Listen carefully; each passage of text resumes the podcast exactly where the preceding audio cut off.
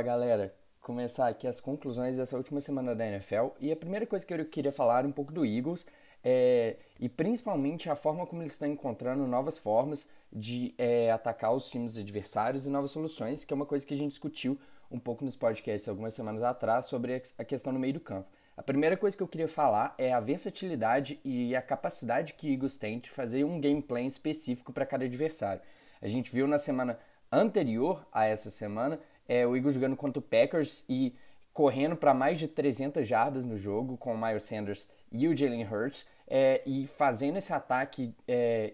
a, usando a linha ofensiva para abrir esses gaps imensos e vencer o, o, o Packers em cima de um jogo corrido extremamente sólido. E isso foi um plano feito contra o Packers, porque a defesa do Packers vem sendo uma das piores da NFL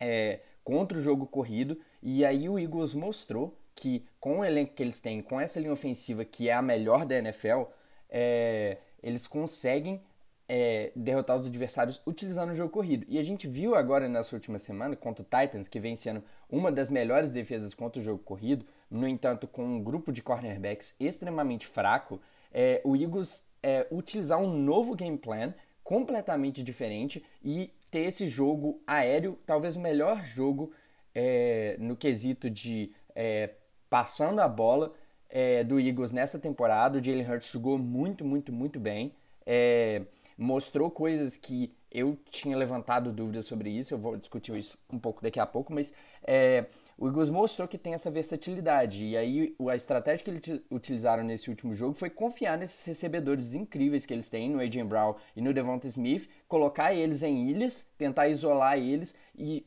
de, é, simplesmente lançar a bola e deixar eles se virarem contra os cornerbacks do Titans, que são inferiores em questão de talento e em questão de habilidade de cobrir esses recebedores. Então a gente viu o Eagles tendo essa versatilidade no ataque, um jogo com um jogo corrido extremamente sólido e no outro tendo um gameplay um pouco mais aéreo. E isso, cara, isso é muito legal de assistir. Isso é muito interessante é,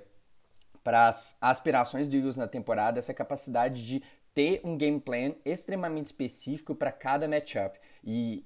uma unidade que tem isso é sim mérito do seu head coach e do pessoal, do, da, da forma como o time está construído e os jogadores que eles têm. E o Eagles talvez seja é, o time que tenha um elenco mais versátil e mais completo na NFL nesse momento. É, falando um pouco agora sobre as soluções que é, eles encontraram nos últimos jogos, é, algumas semanas atrás eu falei que estava faltando um elemento de utilizar o meio do campo, utilizar o centro do campo no Eagles, é, principalmente com a perda do, do Dallas Goddard, mas é, a gente viu eles essa, sema, essa semana e até um pouco na semana anterior, utilizando uma estratégia que eu achei até bem interessante, que é, é utilizar as tendências dos times jogando contra eles a favor deles. Porque os times geralmente, quando eles usam, quando eles jogam contra o Eagles, eles costumam colocar um linebacker como um spy, que a gente chama, que é para ficar espionando, que é para ficar olhando o Jalen Hurts e evitar que ele corra com a bola. É, mas como tem um linebacker ali que está preso no Jalen Hurts,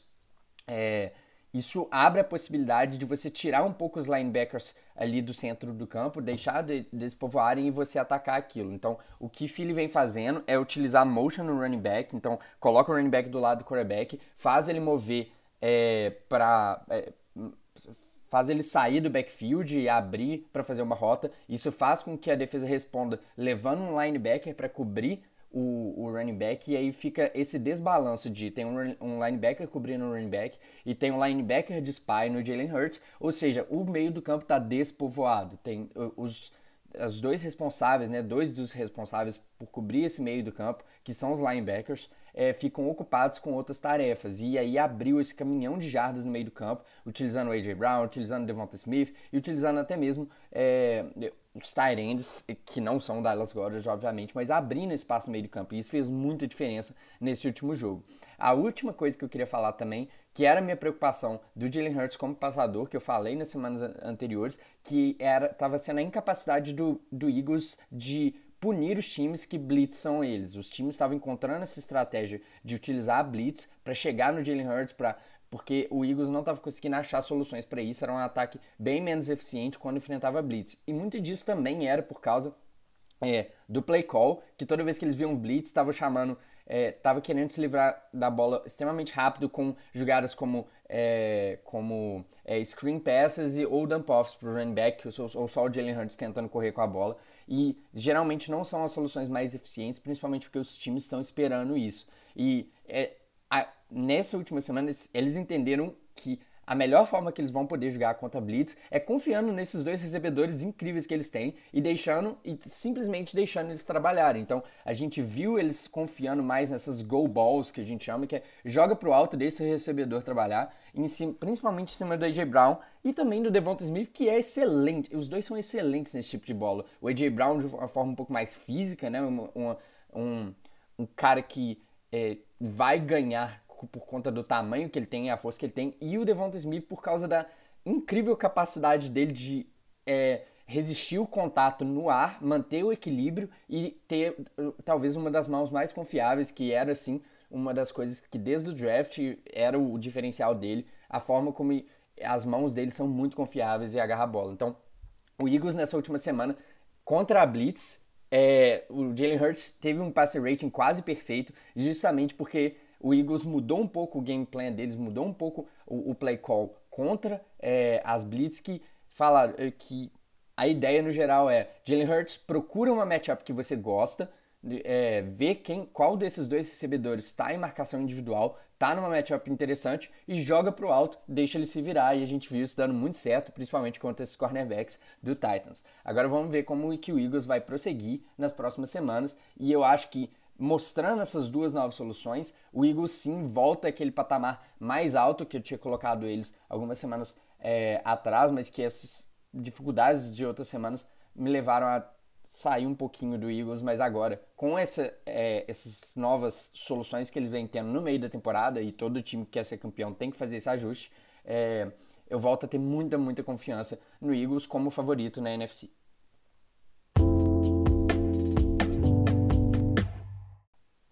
A segunda conclusão da semana é como não falar da defesa do Niners, simplesmente dominando em diversos momentos o, o melhor ataque da NFL, que é o ataque do Dolphins, é, e limitando de forma incrível é, a explosão desse ataque. A gente viu é, o, o, Niners ganhar a partida com o seu terceiro quarterback, é, porque o Trey Lance machucou no início da temporada, o Jimmy Garoppolo machucou novamente, e mesmo assim o 49ers conseguiu ganhar com jogando do jeito que o Fortnite gosta de jogar, que é com uma defesa completamente dominante e confiando nos seus skill players, que talvez seja o melhor conjunto de armas é, e, em questão não só de habilidade individual, mas de versatilidade na NFL. O Niners é talvez, tirando o Bills, obviamente, o time que eu mais gosto de ver jogar, é porque é um time que tem muita disciplina e muito talento dos dois lados da bola.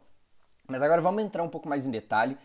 o que que fez diferença, o que o Niners fez para desacelerar esse ataque do Dolphins. Que nem eu falei na semana passada, que a gente comentou um pouco sobre é, esse ataque do Dolphins e como parar ele,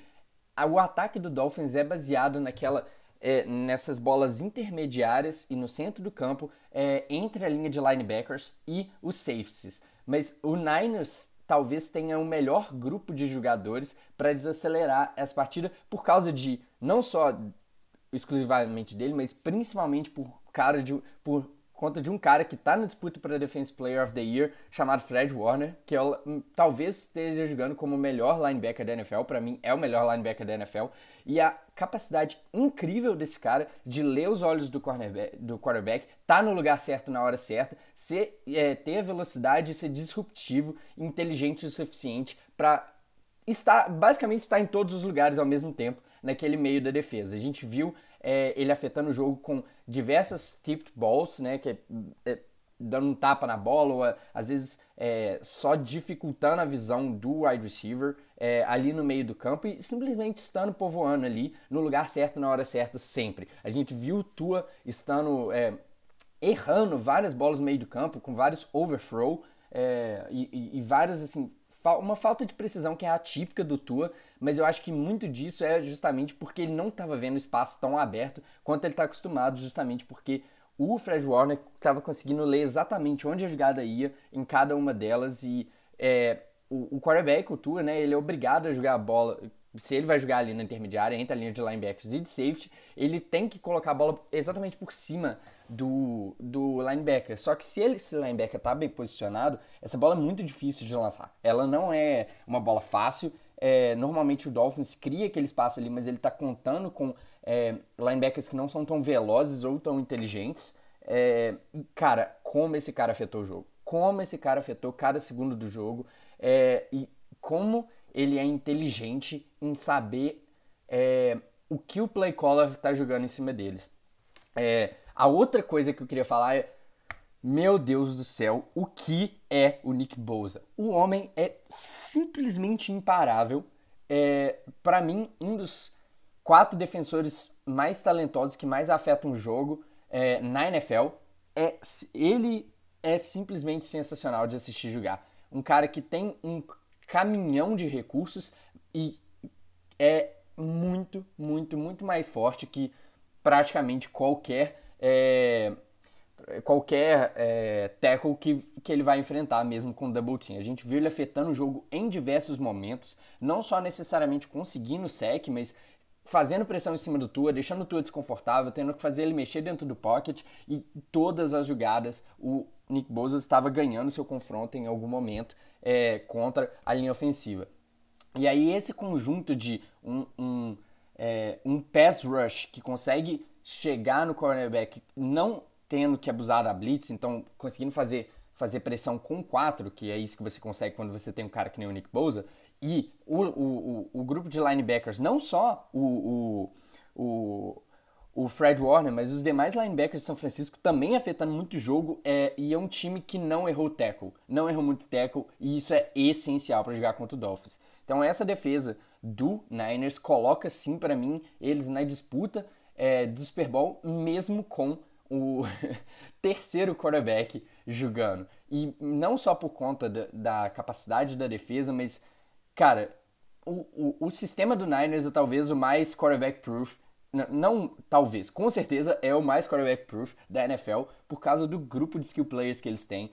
É simplesmente ridículo pensar que o Brandon Ayuk é a quarta arma disponível, sendo que ele já é um recebedor simplesmente incrível. Cara, o Niners construiu um elenco sensacional e sim, é, é para mim talvez seja o time é o minha aposta para o time que vai ganhar a NFC. Não por, porque eu acredito que eles sejam que eles sejam melhores do que Philadelphia no momento, mas porque eu acho que é um time que tem mais playoff experience e tem a, uma defesa que consegue ser absolutamente disruptiva em cada segundo. E eu acho que é uma defesa que pode dar muito trabalho para a Philadelphia nos playoffs, e além da experiência que eles têm com os playoffs de todos os últimos anos. É um time muito completo e é um time que é, não depende exatamente do, da, da forma como o seu quarterback está jogando para ser disruptivo, é, principalmente porque não é um time que vai precisar correr atrás de placar.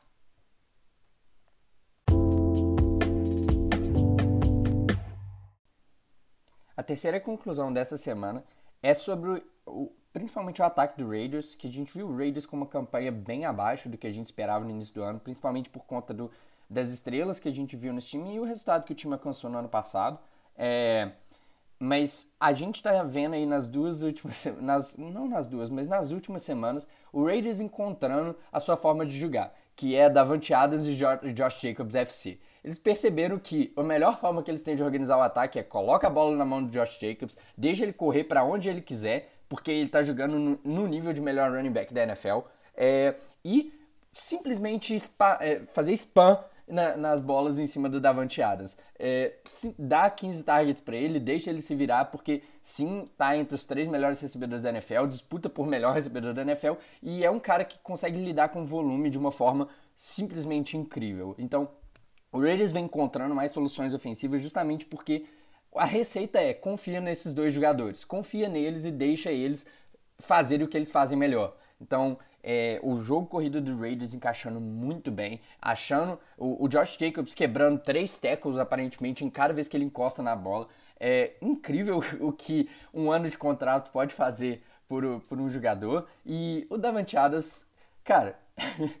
ele é imarcável, não tem como marcar ele, é impossível. É, contra zona, contra é, é, marcação individual, contra, é, sei lá, dupla, é, é, quando dobra nele. Enfim, o Raiders está spamando bola no Davante Adams e ele, de alguma maneira, ele consegue sempre. É, é incrível a capacidade que esse cara tem, a combinação que ele tem de nuance no, no route running e, e a confiabilidade das mãos dele e o entendimento que ele tem do jogo. É um cara que é muito inteligente e está começando a achar mais sincronia com o Derek Carr. É, então, eu não estou dizendo que o Raiders é, melhorou absurdamente nas últimas semanas, porque eu acho que o ataque, de certa maneira,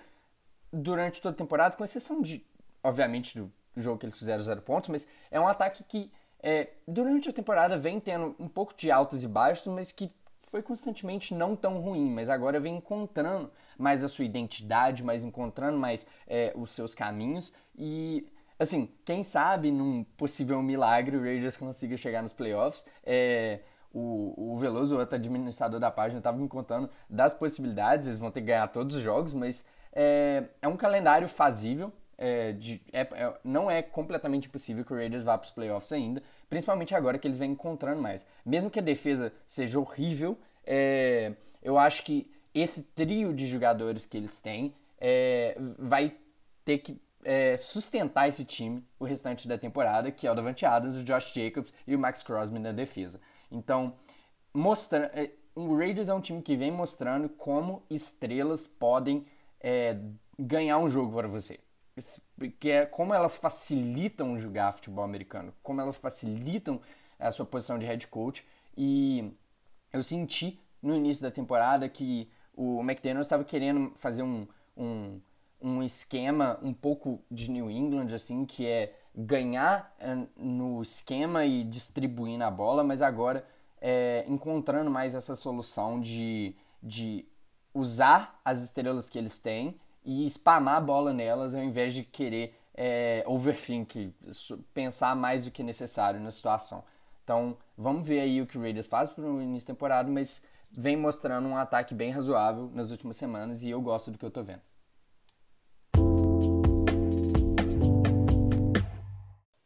É isso aí, pessoal. Obrigado por ouvir o podcast dessa semana. Segue a página, comenta nos nossos posts e até a próxima.